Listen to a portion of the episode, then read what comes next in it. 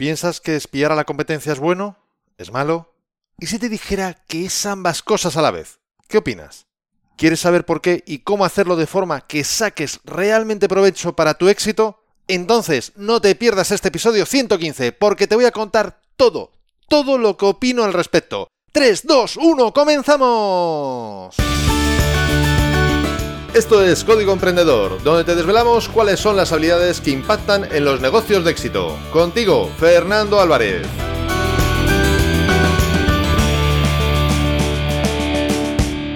Aquí estamos, un episodio más, una semana más, siempre desde la trinchera, desde donde los emprendedores producen resultados, desde donde tiene lugar la acción. Y como toda acción sucede en toda trinchera, también está ocurriendo en la tuya.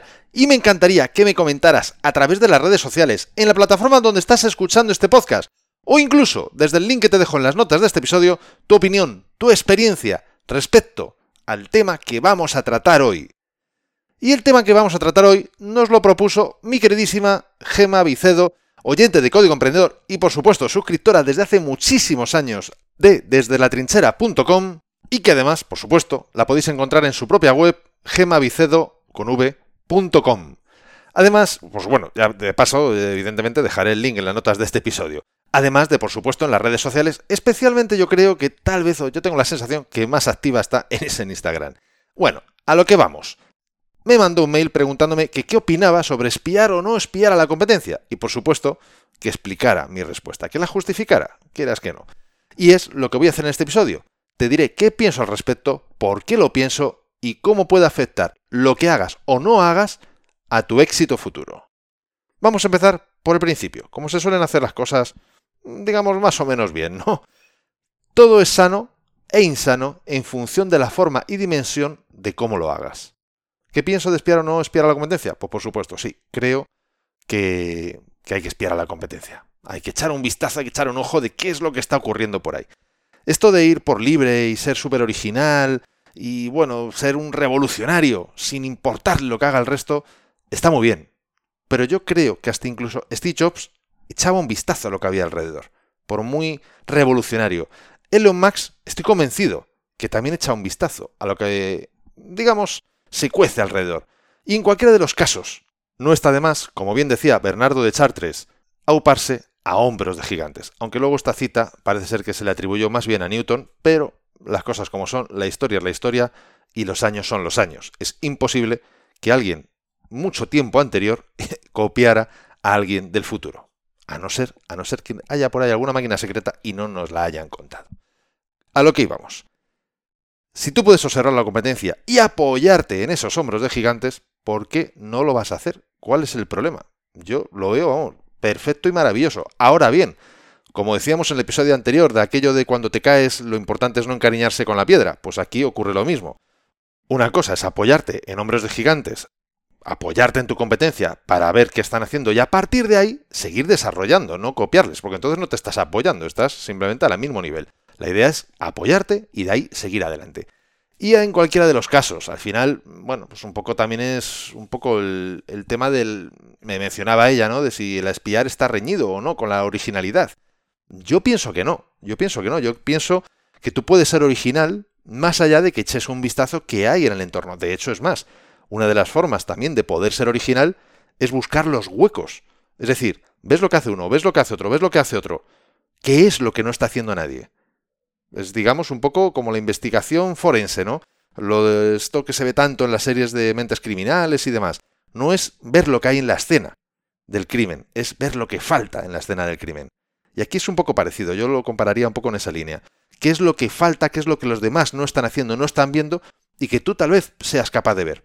Y centrarte en eso. Puede ser que te condicione espiar demasiado, es otro tema que también me mencionaba Gema. Es decir, si tú espías demasiado a la gente, al final ¿Eso te va a condicionar? Pues bueno, te puede condicionar tanto como si vas al cine y mucha gente quiere ver una película. ¿Cuántas películas tú sabes que son éxito de taquilla? O sea, muchísimas personas, millones de personas las han visto y tú, bajo ningún concepto, las vas a ver. Yo creo que bastantes, seguramente bastantes. Da igual el tipo de película que te gusten, seguro que hay bastantes de esas. Pues aquí un poco ocurre lo mismo. Hombre, al final, si te dejas llevar por todo lo que te dicen los demás, pues sí, efectivamente te estás dejando influir, por lo tanto te estás condicionando. Ahora bien, como digo, si tú te centras en los huecos, en lo que falta, creo que puedes encontrar precisamente eso que llaman diferenciación. Y eso es muy difícil encontrarlo si no observas lo que hacen los demás. De hecho, es más, puede que estés reinventando la rueda y te estés centrando tanto, tanto en reinventar la rueda que después, bueno, pues te pegues la bofetada a lo mejor porque no tenga éxito y ya que otros lo habían intentado antes, o tengas que repartir un trozo de pastel porque sí tiene éxito, pero es que ya hay otros en el mercado haciendo algo muy parecido.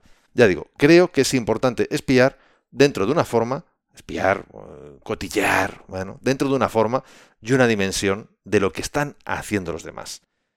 Y antes de continuar, quisiera recordarte que este podcast de Código Emprendedor es un servicio de desde la trinchera.com, desde donde yo mismo ayudo a empresarios y a sus equipos a mejorar sus habilidades profesionales y, en consecuencia, su desempeño.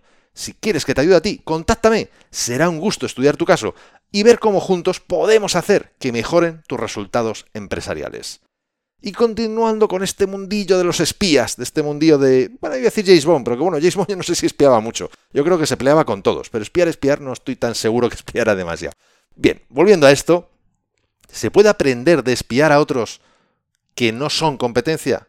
Ella, Gemma, me decía que a ella le gusta mucho espiar, echar un vistazo a lo que hacen otras personas que no tienen nada que ver con ella, que son de otros sectores, pues como por ejemplo en mi caso, que, que no tengo nada que ver con ella, y bueno, pues ver qué es lo que hacemos, cómo lo hacemos y a partir de ahí, pues imitar. Yo personalmente pienso que, bueno, pues que se puede perfectamente aprender de la competencia y por supuesto también se puede aprender de los que no son competencia.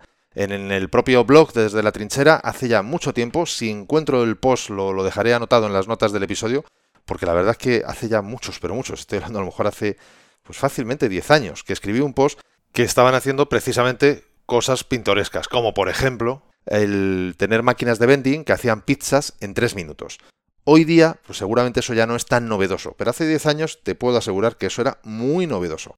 Que tú pudieras ir a una máquina de vending y comprar una pizza realizada en 3 minutos, no precocinada, o sea, no calentada, digamos, sino que hecha en 3 minutos de forma automática por la propia máquina. O máquinas de vending, por ejemplo, que hoy día ya son súper habituales desde hace años, pero máquinas de vending que te dan flores, por ejemplo. Eso hace nuevamente 10 años no era tan habitual y sin embargo en ese post ya lo comentaba. ¿Por qué? Porque eso es una forma de ver qué es lo que hacen otros que no son tu competencia y adelantarte. De hecho, fíjate, hoy me está hablando para, para hacer una propuesta comercial a una empresa de distribución y venta de congelados y me estaba diciendo la persona que me contactó que claro, que es que esa empresa no cree en las amenazas futuras del tipo eh, reparto con drones que no cree, porque ellos siempre van a ser de los que no repartan con drones. Ellos van a repartir en persona con sus furgonetas como lo han hecho toda la vida. Y claro, eso es lo curioso, que no se trata de lo que tú vas a hacer o no vas a hacer. Si, si lo fueras a hacer, no sería una amenaza. La amenaza viene precisamente porque alguien de tu competencia sí lo va a hacer y tú no. Ese es el problema. Entonces, en esos casos, no solo tienes que espiar qué es lo que está ocurriendo en tu mercado. Por supuesto, tienes que espiar qué es lo que está ocurriendo en otros mercados, como en este caso, por ejemplo, yo le he mencionado que creo que, fue, que es Amazon, no estoy muy seguro, que ya está haciendo pilotos, uno a uno, sino varios pilotos en Estados Unidos. Por supuesto, hay quien puede pensar, eso aquí no va a ocurrir, en España me refiero, la legislación tal o en cualquier otro país, no importa. Por supuesto que no va a ocurrir, por supuesto que eso es, eso es del futuro, que no va a existir. También pasaba lo mismo con Uber, también pasaba lo mismo con Cabify, con Lyft y con tantos otros. Esas cosas aquí no van a ocurrir hasta que ocurrieron. Hay veces que pasan una vida entera para que ocurran y otras veces son tres años. Y cuando te quieres dar cuenta, ¡pum!, lo tienes ahí. Sin ir más lejos, tenemos el famoso libro de Spencer Johnson, si no recuerdo mal, se llama Spencer Johnson, el autor, de quién se ha llevado mi queso. Gente que pensaba que esas cosas a ellos no les iban a ocurrir. Y sin embargo, ocurren. Nadie pensaba que iba a haber una pandemia, un virus COVID que iba a paralizar el mundo de la manera que lo ha hecho. Nadie pensaba que sus industrias iban a sufrir lo que han sufrido o están sufriendo. Nadie lo pensaba. Ni el mejor de los gurús. Pero ha ocurrido. Por lo tanto, prepárate para lo que pueda venir. Y eso, una de las mejores formas que yo conozco y pienso que puedes hacer es precisamente espiando a la competencia y espiando a aquellos que no son competencia. Tú, usmea, echa un vistazo, olfatea por aquí y por allí, que algo siempre puedes llevarte. Y una de las formas en las que yo también usmeo dentro de lo que es mi campo, de mi mundo, es estudiando qué es lo que hacen otras personas precisamente para tener éxito. ¿Y qué es lo que hago yo? Pues las recopilo todas en un ebook gratuito que tienes a tu disposición en desde la trinchera.com barra x100. Y como te digo, he recopilado más de 100 acciones que van a poder multiplicar tus resultados. Incluso, aunque ni siquiera las apliques todas, no importa, las vas a poder utilizar de forma que te sean provechosas. Estas acciones, estas más de 100 acciones, yo mismo las he puesto en práctica, por lo cual puedo dar fe de que van a mejorar tus resultados, sí o sí. Y además, por si todo esto fuera poco, te indico un método con el que vas a poder mejorar, como te decía antes, tus resultados incluso sin aplicar todas ellas. Siempre es muy importante que no te olvides que el éxito y los resultados en la empresa dependen más de cómo haces las cosas que de estar 100 horas trabajando. Y volviendo con el mundo de las espías, la competencia y la mejora continua. Porque al final de eso se trata, de mejorar de forma continua, poquito a poquito, paso a paso, el famoso Kaizen japonés. Yo creo que en este caso lo importante es que eches un vistazo a todos los entorno tuyo, competencia, no competencia, y como te decía antes, te centres en lo tuyo, te centres en tus huecos, en, en, los huecos que ves que están dejando, te centres en esas oportunidades que puedes tú aprovechar. Ahora bien, también es cierto que echar un vistazo por alrededor te facilita la inspiración. Inspirarte desde un papel en blanco es mucho más complejo y difícil, que no imposible, pero es mucho más complejo que salir a la calle, echar un vistazo a lo que hay y empezar a unir ideas. Eso que Steve Jobs en su conferencia en Stanford llamó unir los puntos. Tú al principio no vas a saber lo que estás uniendo, pero después podrás mirar hacia atrás y ver, ah, ahora lo entiendo. Aquello que vi en tal empresa, aquello que otra cosa que vi, aquello otro que tal, que tal, que tal, que tal, es lo que ha hecho que ahora a mi mente venga esta idea, uniendo precisamente esos puntos. Y como bien decía Bruce Lee, toma lo que te sea útil y desarrolla a partir de ahí. Me parece que es una recomendación más que útil y desde luego te aseguro que es la que yo pongo en práctica de manera constante. Y me gustaría también saber qué opinas al respecto. Te lo decía antes al principio del episodio y te lo digo ahora. ¿Qué piensas al respecto de esto? ¿Qué haces tú? ¿Te gusta espiar? ¿No te gusta espiar? ¿Eres de copiar a la competencia? ¿Eres de apoyarte en ellos y saltar más adelante? ¿Te es fácil? ¿Tienes algún método para poder hacerlo? Bueno, me encantaría que me compartieras. Incluso, quién sabe, si todo eso puede dar hasta para otro episodio que podamos seguir aprendiendo juntos, porque juntos podemos llegar mucho, mucho más lejos. Y mientras tanto que me lo cuentas, te voy a hablar de lo que va a tratar el próximo episodio de Código Emprendedor. Y justamente va a tratar de cómo la estructura puede matarte y cómo su ausencia también puede matarte. Y cómo hacer para poder vivir con estructura y sin ella al mismo tiempo. Parece un trabalenguas, ¿no? Pues te va a resultar bastante más fácil cuando te lo cuente en el episodio siguiente. Y además veas cómo te va a poder ayudar para avanzar hacia adelante. Así que, si quieres saber más de todo esto, no te pierdas el próximo episodio. Y la mejor forma para no perdértelo es suscribiéndote a este podcast. ¿Desde dónde? Pues por supuesto, ya lo sabes, desde tu aplicación de podcast preferida. Y entre tanto que lo haces, si aún no lo has hecho, no te has suscrito, te traigo dos frases célebres. La primera es de Gianni Versace, que nos dice, es bueno tener una competencia válida. Te empuja a hacerlo mejor. Y la segunda, de José Luis San Pedro. Es asombroso que la humanidad todavía no sepa vivir en paz que palabras como competitividad sean las que mandan frente a palabras como convivencia.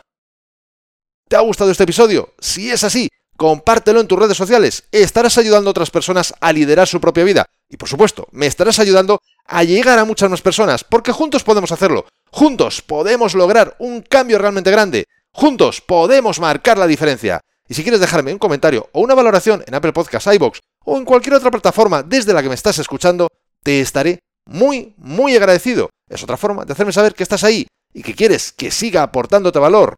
Y ya lo sabes, el mejor momento para ponerte en acción fue ayer. El segundo mejor momento es ahora.